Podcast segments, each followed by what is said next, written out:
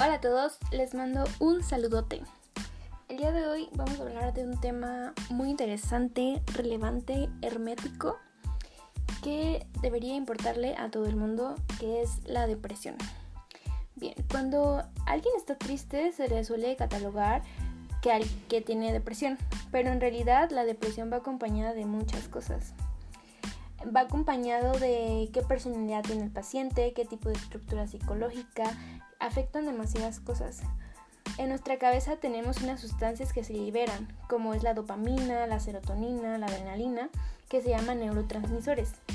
Estos hacen que tengamos un estado de ánimo estable, obviamente dependiendo de cosas que nos afectan de afuera como impactan en nosotros.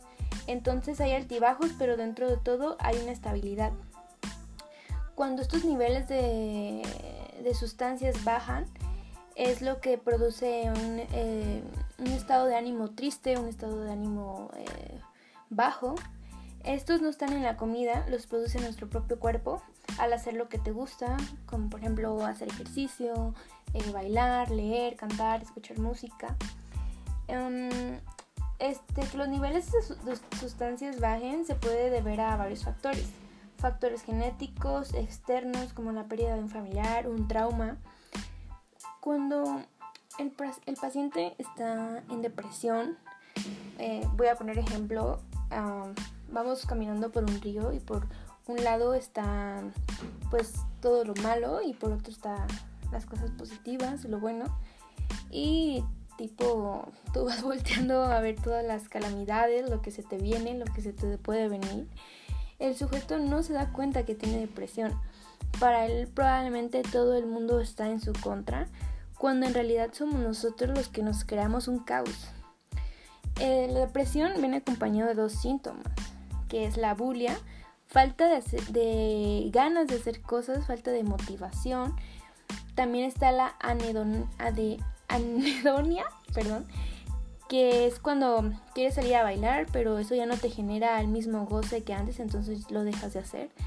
Esto produce que la persona esté encerrada, no quiera salir, lo que genera que los niveles de estas sustancias como la serotonina, dopamina no se eleven y estés en continua depresión. Hay diferentes tipos.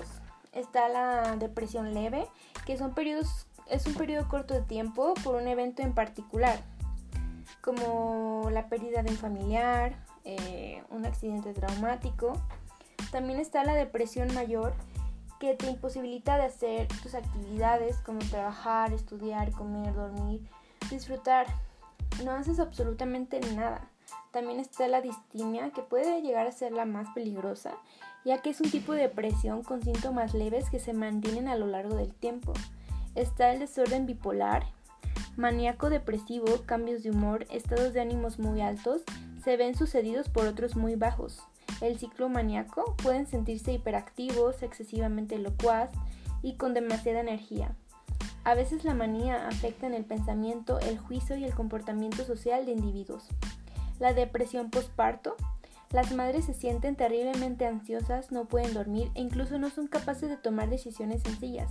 Puede ser el estrés, el desajuste hormonal producido durante el embarazo y el, y el posterior parto. Además, durante el embarazo suben los niveles de endorfinas, una molécula humana que hace que el cuerpo se sienta bien. Esta molécula decae tras la luz. Ahora hablaremos un poco de la ansiedad. Sentir ansiedad de modo ocasional es una parte normal de la vida. Por ejemplo, vas a hacer un examen y empiezas a sentir ansiedad, nerviosismo es en, pocos niveles es, es, absolutamente normal. Sin embargo, las personas con trastornos de ansiedad con frecuencia tienen preocupaciones y miedos intensos, excesivos y persistentes. sobre las situaciones diarias. Algunos ejemplos son los trastornos de ansiedad generalizada, trastorno de ansiedad social, o sea, fobia social, fobias específicas y trastorno de ansiedad por la separación. Um, es un ejemplo, vas en el camión y empiezas a sentir ansiedad por cualquier cosa, eh, se empieza a aumentar y te empiezan a agarrar ataques de pánico. Mm, la ansiedad también viene acompañada de culpa, porque viene la ansiedad, a algunas personas les da por comer mucho o mm, no saben cómo cómo controlar esa ansiedad. Em, en sí la depresión es un tema es un tema complicado, es un tema grave, es un tema que, que debería importar a todos. Sin embargo, hay que tener en cuenta que el sujeto no se da cuenta que tiene depresión. Um, como nos decía, probablemente él solo esté pensando que todo el mundo está en su contra, cuando en realidad somos nosotros mismos los que, los, los que nos generamos esas ideas. También cuando conoces a alguien que en depresión, como es tu, puede ser tu amigo, tu mamá, este, un familiar, es intensamente eh, grave y también te puede llegar a afectar a ti. Pero no todo el tiempo depende de la persona. Tiene que ver mucho con estos neurotransmisores como son la dopamina, que bajan excesivamente y algunas veces, como les comento, pueden ser factores genéticos externos dependiendo mucho. Es un tema que, que es importante eh, hablarlo y, y es necesario tratarse, ir con un eh, psicólogo, con un psiquiatra para, para poder tratar esto y, y, ver desde dónde viene esa depresión, esa ansiedad.